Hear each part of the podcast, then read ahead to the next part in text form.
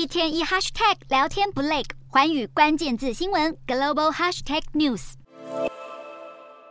辣的过瘾后，再咬下爽脆口感的水果，蹦出了新滋味。最近风靡南韩的传统小吃糖葫芦，在当地出现新吃法。在社群媒体的推波助澜之下，麻辣烫甚至夯到出现在学校的午餐菜单上。尽管麻辣烫含有肉类、海鲜和蔬菜等多种营养成分，但有人担心它太辛辣油腻，尤其麻辣烫中使用的花椒和丁香等香料会刺激消化系统，如果摄取过多，可能会引起腹泻或胃炎，严重则会罹癌。另外，盐分也要注意。想纾解压力，享受美食之余，还是得忌口，以免让让身体承受更多负担。